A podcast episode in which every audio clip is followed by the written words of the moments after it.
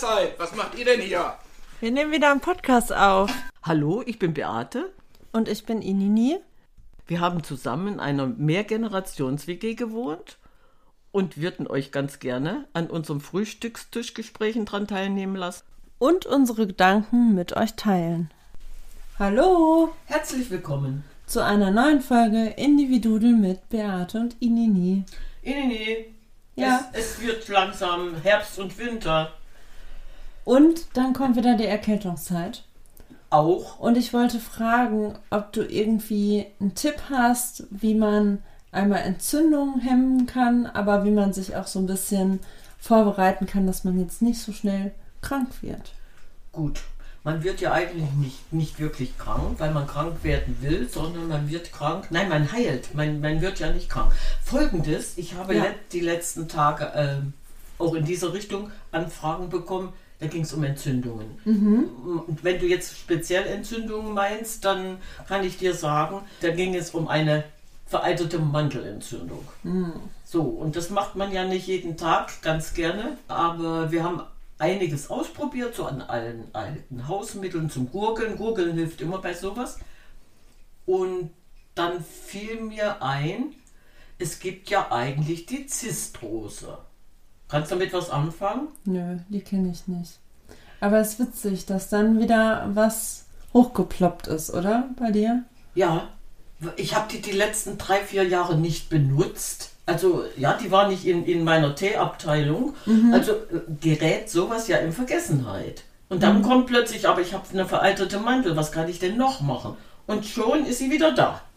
Ja, also die Zistrose heißt im, im allgemeinen Sprachgebrauch Zystus. Hast du das gehört? Auch nicht. Also Zystus ist eine ganz alte Heilpflanze aus der Antike. Die, also seit der Antike bekannt. Diese Pflanze ist seit der Antike bekannt. Und zwar gibt es die natürlich nicht überall. Und es ist auch ein, ein kleines besonderes Pflänzchen, aber eben eine alte Heilpflanze. Und mir fiel das nämlich wieder mal in die Finger, die, der Zystus, diese Zistrose, war zum Beispiel 1999, ist schon ein bisschen her, zur Heilpflanze Europas erklärt worden. So, und seitdem ist die eigentlich bekannter geworden und viel mehr Menschen haben sich damit beschäftigt und auch davon Nutzen gehabt. So, und jetzt geht es darum, normalerweise war bereits 1470 in einem alten Kräuterbuch, den, den Namen merke ich mir nicht, der heißt Tabernemontanus, der alte Tabernemontanus, der hat in seinem Heilkräuterbuch bereits die Zistrose beschrieben. Das heißt also, da ist Heilkundenerfahrung von Jahrhunderten drin. Ne? So, und jetzt kommt's. Das ist eine ganz unscheinbare kleine Pflanze, hat aber eine wunderbare starke Heilkraft. Ja, rück raus, was kann sie? Nee, das, das Wissen war ja damals äh, gang und gäbe. Ne? Und das ist dann einfach wieder in Vergessenheit geraten. So, und zwar finden wir diese Zistrose, den Zystus, ähm, in, im Raum des Mittelmeers auf der griechischen Halbinsel Kalkitike. Dort wächst die wild. wild und gemütlich und vor sich hin.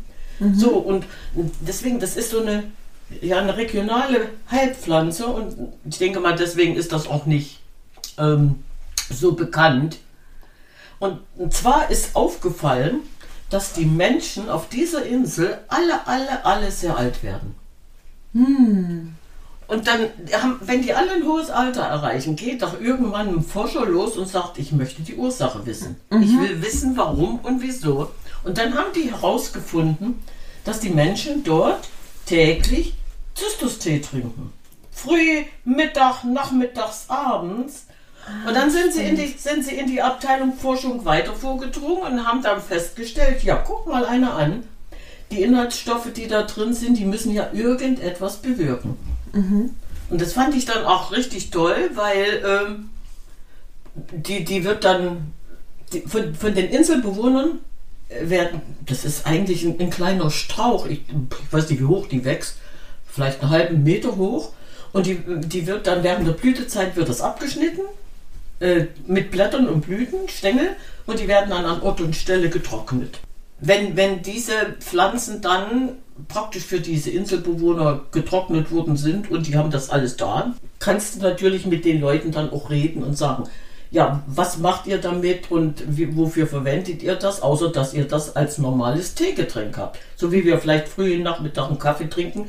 Oder die Engländer, ja, mhm. die, die trinken ja auch ihren Tee, so ist das bei denen völlig normal. Ja, und dann stellst du plötzlich fest, ja, ist ja eine ganz wunderbare alte Heilpflanze. Mhm. Und jetzt kommt. Jetzt kommt. Ja, also ich hatte ja schon gesagt, 1999 wurde die Zistrose zur Königin der europäischen Pflanzen ernannt. Also zur Königin, die wurde noch geadelt. ja. Und ähm, die, man, man kann die auch in Deutschland anbauen, so ist das nicht. Aber ähm, aufgrund dieser ganzen Trockenheitsbedingungen da auf der Insel und frostfrei äh, würde die bei uns nicht überleben. Das heißt also, die müsstest du winterhart irgendwo verpacken und so lohnt sich das nicht. Mhm. Sei denn, du hast jetzt einen Blumentopf, die ist ganz genügsam, gar geböten, also die braucht nicht. Und auf dieser Insel äh, ist auch öfter, öfter so Feuer unterwegs, ne? Ja, das, heißt, das habe ich jetzt auch als so, erstes irgendwie damit verbunden. Mhm, so, und dann brennt ja alles oberirdisch ab. Mhm. Und was als erstes wieder wächst, ist die Zistrose. Hm.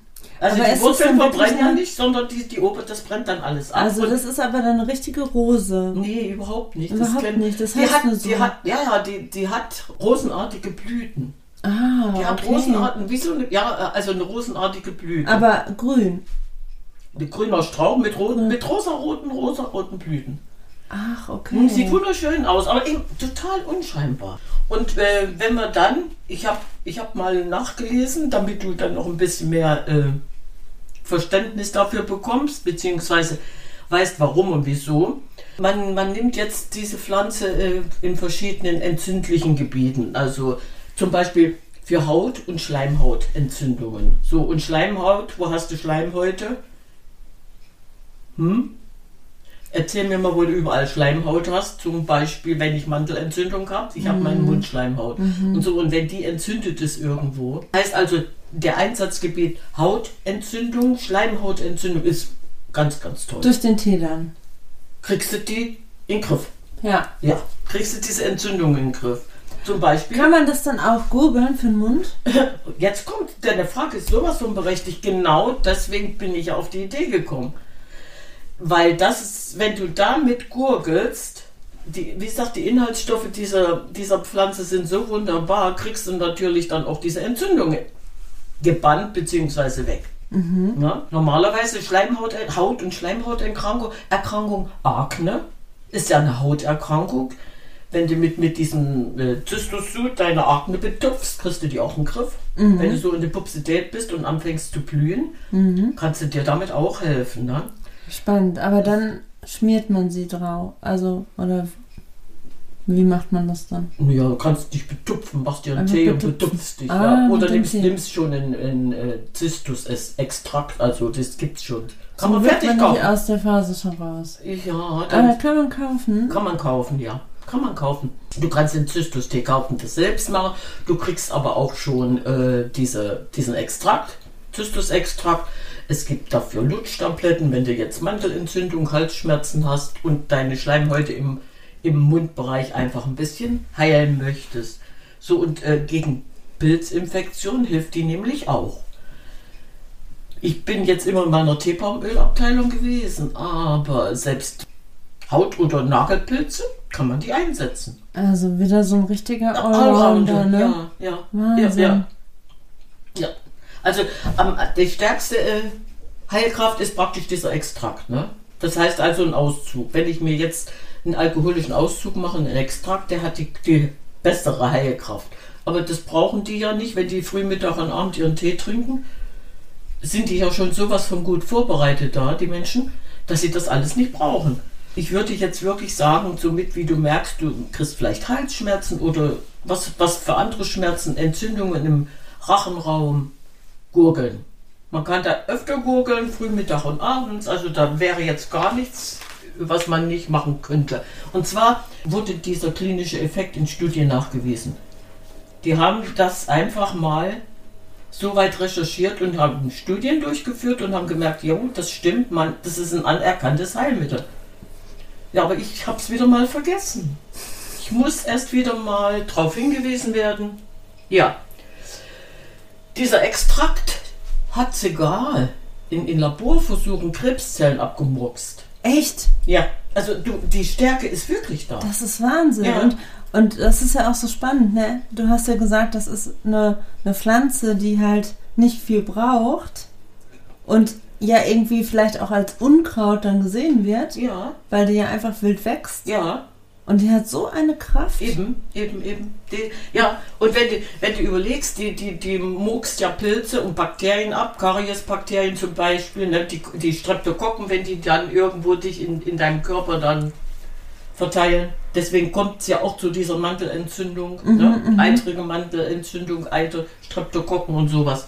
Wenn, die, die sind ja nicht bloß für, für den Rachenraum dann die Streptokokken, sondern die gehen ja dann bis ins Herz rein. Die schaden ja auch im Herz, die können auch mehr Herzmuskelentzündung auslösen. herrje. So, das heißt also, wenn wir den Mundraum, den Rachenraum damit schon mal neutralisieren, sind wir gesund.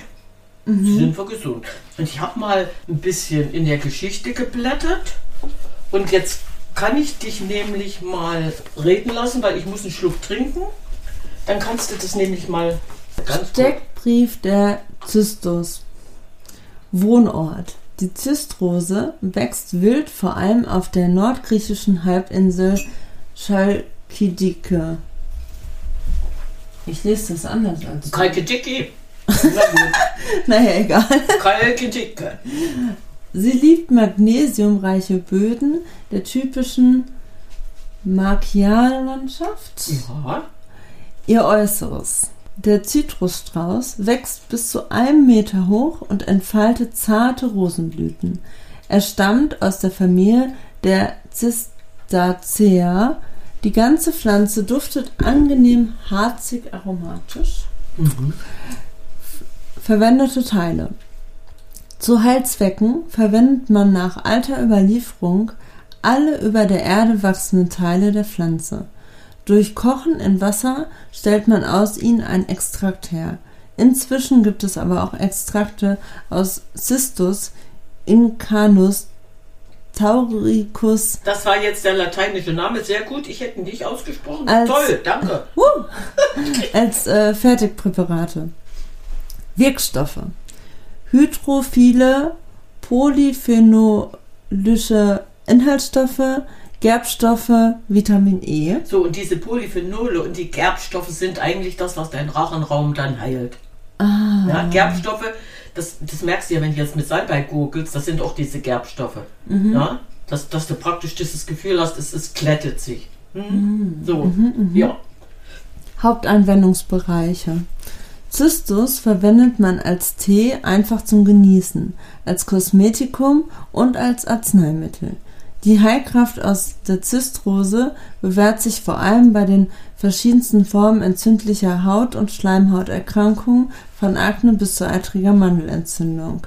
Bakteriell verursachte Magen-Darm-Erkrankungen, bei Pilzinfektionen von egal Genau. bis hin zu Haut-, Nagel- oder Genitalpilzerkrankungen. Zystus entgiftet den ganzen Organismus, schützt das Herz gegen Infarkte. Rotweineffekt. Ja, Und- sind, das sind die Polyphenole. Deswegen Rotweineffekt. Ah, okay. Mhm, Und ja. die Haut und die Haut um die nee, und die Haut wirksam vor Alterungsprozessen Anti-Age-Effekt. Also muss ich jetzt mehr trinken. Waschungen und Wundauflagen mit Zystusextrakt wirken vorbeugend gegen bakterielle Infektionen. Nebenwirkungen, keinerlei Nebenwirkungen oder Wechselwirkungen bei gleichzeitiger Anwendung anderer Mittel bekannt. Siehst du? Meine Herren, das ist ja. Das ist wirklich mal was, was man jetzt sich in Erinnerung rufen Ja, also sollte. ab ja? jetzt trinke ich immer Zystus-Tee und dann bin ich bald äh, zehn Jahre jünger. ja, nicht nur das. ich fange wieder an. Ich werde mich wieder regenerieren. So, und in Deutschland, die, die Heilpflanze der Götter aus Griechenland, wird in Deutschland ja für, für den Heilzweck produziert, nein, da werden die Medikamente produziert. Du hast ja gerade gesagt, äh, oder ich gesagt, kann man kaufen. Ne? so. Und die Geschichte dazu, die fand ich sehr interessant, weil, wenn ich dann den Namen sage und man geht in der Apotheke, da wissen die sofort, wovon, die, wovon du redest. Ne? Und zwar haben die folgendes gemacht.